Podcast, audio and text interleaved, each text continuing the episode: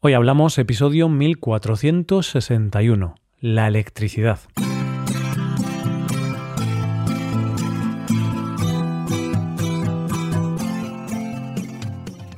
Bienvenido a Hoy Hablamos, el podcast para aprender español cada día.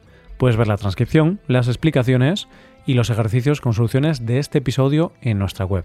Ese contenido puede ser una buena herramienta para tu rutina de estudio de español. Hazte suscriptor premium en hoyhablamos.com. Buenas oyente, ¿qué tal? Sobre el descubrimiento del que hablaremos en el episodio de hoy, vamos a escuchar unas palabras que dijo Edison que fue uno de los que contribuyó en este descubrimiento. Haremos electricidad tan barata que solo los ricos quemarán velas. Y lo cierto es que viendo cómo está el precio de la luz actualmente, no está de más recordar la idea primigenia de uno de sus descubridores. Hoy hablamos de la electricidad. Vamos a empezar con un pequeño viaje al pasado, oyente. Nos trasladamos a Nueva York, al 13 de julio de 1977 momento en el que la ciudad está bajo los efectos de una gran tormenta. Una serie de rayos hacen caer la red eléctrica y dejan la ciudad que nunca duerme sin luz durante 24 horas, en lo que se conocería como el Gran Apagón. Fueron 24 horas de caos, donde se paralizó la ciudad, y como la ciudad estaba sumida en una gran crisis económica, las calles se convirtieron en una auténtica batalla campal, 9 millones de personas atrapadas en la oscuridad, una situación que tuvo consecuencias desastrosas. Para que te hagas una idea, los datos de aquellas 24 horas nos dicen cosas como que se dañaron unos 1.600 locales, hubo más de 1.000 incendios, se detuvieron a unas 4.000 personas, unos 600 policías resultaron heridos y los daños fueron de unos 300 millones de dólares. Eso en el año 1977, que no había internet, móviles y no dependíamos tanto de la electricidad como ahora. ¿Te imaginas qué pasaría si hoy nos quedáramos 24 horas sin electricidad? Antes de dar tu respuesta, recuerda el pánico colectivo que nos entra cuando WhatsApp cae durante una hora o cuando nos quedamos sin Internet durante unas horas. Sí, oyente, sería un caos absoluto y mucha gente estaría desesperada. ¿Por qué te cuento todo esto? porque hoy, en nuestro segundo episodio del tema del mes, vamos a hablar de otro de los grandes descubrimientos que cambiaron la vida de la humanidad para siempre. Literalmente, con este descubrimiento pasamos de la oscuridad a la luz. Hoy vamos a hablar de ese descubrimiento tan importante y vital para la vida y para el bienestar del ser humano, la electricidad. Sin electricidad, casi todas las cosas que nos hacen la vida más fácil no funcionarían. Los electrodomésticos, los móviles, los ordenadores, las máquinas de los hospitales y mil cosas más. Empecemos por el principio, por la primera pregunta a la que tenemos que responder. ¿Qué es la electricidad? La definición de la electricidad nos dice, la electricidad es un conjunto de fenómenos producidos por el movimiento y la interacción entre cargas eléctricas positivas y negativas de los cuerpos. Es decir, la electricidad es una fuerza que resulta de la atracción o repulsión entre las partículas que contienen carga eléctrica positiva y negativa, y se puede manifestar tanto en reposo, que sería la estática, como en movimiento. Hay que ver cómo es la memoria y los misterios de lo que retenemos en nuestro cerebro y lo que no. La definición de electricidad estoy seguro de que todos la hemos estudiado en el instituto, en clase de física, en algún momento. Y también estoy seguro de que a la mayoría de nosotros nos preguntan qué es la electricidad y lo máximo que podemos decir es eso que sale de los enchufes. de hecho, yo he buscado esta definición, pero si no la hubiera buscado, no sabría definirla. Es lo que tiene ser un ignorante de ciencias y de física en concreto. Pero bueno, como curiosidad te diré que el nombre de electricidad viene del latín electrum y a su vez del griego electron, que significa ámbar. Este nombre viene de cuando se identificó que había dos tipos de cargas eléctricas, negativa y positiva. Las positivas se producían al frotar vidrio y las negativas al frotar sustancias resinosas, como el ámbar. Curioso, ¿verdad? Vamos ahora a la siguiente pregunta. ¿Cuándo se descubrió la electricidad? Esta es una pregunta que no es tan sencilla de responder, ya que realmente la electricidad ha estado presente en nuestras vidas desde el principio de la humanidad. Es decir, los primeros pobladores de la Tierra vieron relámpagos o quizá notaron la electricidad estática, pero no le pusieron nombre, no sabían la explicación física para esos eventos. Cuando se habla del descubrimiento, lo más seguro es que te venga a la mente un nombre y una imagen conocida por todos. El nombre es Benjamin Franklin y la imagen es su famoso experimento de la cometa y los rayos en 1752.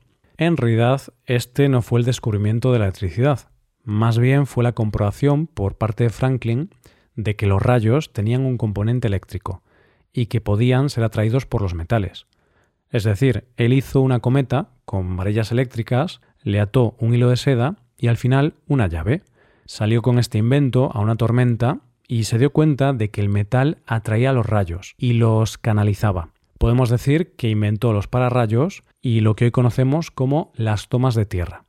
Entonces, ¿cuándo se descubrió realmente la electricidad? Como te decía al principio, la electricidad ha estado presente desde siempre. Por ejemplo, los habitantes del antiguo Egipto, según se lee en escritos del 2750 a.C., se dieron cuenta de que existían unos peces llamados los tronadores del Nilo, que daban descargas eléctricas. Poco a poco, el ser humano se fue dando cuenta de que existía algo que hacía que frotar ciertos objetos produjera atracción. El descubrimiento de esto se debe a Tales de Mileto en el siglo VI a.C., que se dio cuenta de que al frotar un trozo de ámbar de manera enérgica podía atraer otras partículas. Él no sabía que acababa de descubrir la electricidad estática, ya que él lo clasificó de manera errónea como un efecto magnético resultante de la fricción. Para conocer otro momento importante en la historia de la electricidad, nos tenemos que ir al año 1600. En ese año, la reina Isabel I de Inglaterra le encarga al científico William Gilbert que estudie cómo funcionan los imanes de una brújula, con el fin de perfeccionar la navegación. Gilbert, entonces, se da cuenta de que hay una diferencia entre cómo los imanes atraen y cómo, al frotar ámbar, estos atraían otros objetos. Es decir, se da cuenta de que una cosa es el magnetismo y otra la electricidad estática que produce el ámbar. Él no la define como electricidad estática, pero sí define como electricidad a eso que se produce al frotar el ámbar. Además, se puede considerar que Gilbert es el primero en escribir algo parecido a un tratado sobre electricidad. Tras esto, son muchos los científicos que estudian la electricidad a partir de los aportes de Gilbert. Un paso importante en el estudio de la electricidad es que se dan cuenta de que no solo es una energía que se crea de alguna manera, sino que puede ser almacenada.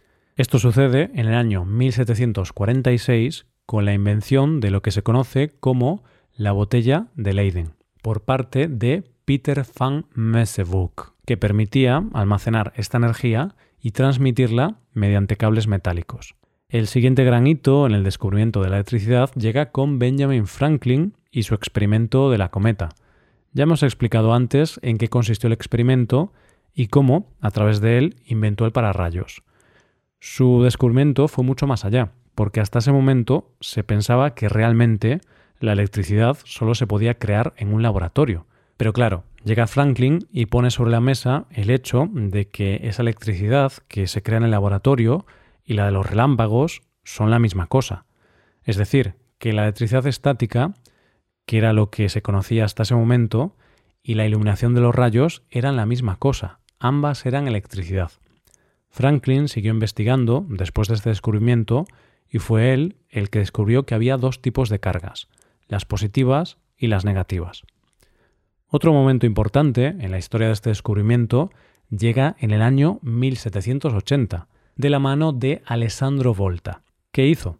Inventar eso que conocemos tan bien como es la pila. Y es que Volta descubrió que había determinadas reacciones químicas que producían electricidad, y así construyó la primera pila que producía una corriente eléctrica constante.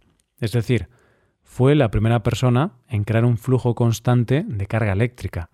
Además, a Volta se le atribuye el descubrimiento de que se podía transmitir electricidad mediante conectores que estaban cargados positivamente y negativamente.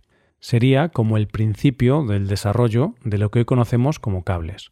En su honor, cuando hablamos del potencial de energía que tiene un circuito, como una pila, hablamos de voltios. Una figura importante para la electricidad, tal y como la conocemos hoy día, fue Michael Faraday, ya que él descubrió que se podía producir electricidad pasando un imán por un hilo de cobre. De hecho, la electricidad que generamos hoy día se basa en este principio, ya que se produce con imanes y bobinas de hilo de cobre en las centrales eléctricas. Él es el padre de los generadores eléctricos. Vamos a avanzar un poco en el tiempo y nos vamos al año 1878, año en que Thomas Edison inventa la bombilla incandescente de filamento. Las bombillas en sí ya existían, pero él consiguió inventar una bombilla que podía iluminar durante horas. Pero no se quedó aquí, sino que él quería crear una fuente de energía que pudiera dar energía a estas bombillas. Además, quería algo importante, que fuera barata y práctica. Y así diseñó y construyó la primera central eléctrica capaz de producir electricidad y llevarla a las casas. De esta manera, el 4 de septiembre de 1882, en Nueva York, unos 85 clientes recibieron suficiente energía para encender 5.000 lámparas. Ese día se hizo la luz. Así que cuando hablamos de quién descubrió la electricidad, no se puede dar un nombre en concreto ni una fecha en concreto. Son muchas las personas que han ido dando pequeños pasos para que nosotros, hoy día, podamos hacer ese gesto tan sencillo, pero tan importante como es darle al interruptor y que tengamos luz. Magia. No, se llama ciencia. Aunque a veces lo que el ser humano logra hacer con la ciencia es tan increíble que casi parece magia. Y esto es todo por hoy, oyentes. Espero que os haya gustado mucho el episodio y espero que haya sido de interés. Muchas gracias por escucharnos. Por último, te recuerdo que puedes hacerte suscriptor premium para utilizar los contenidos del podcast en tu rutina de estudio. Hazte suscriptor premium en hoyhablamos.com. Nos vemos mañana con un nuevo episodio sobre algún tema de interés. Muchas gracias por todo. Pasa un buen día. Hasta mañana.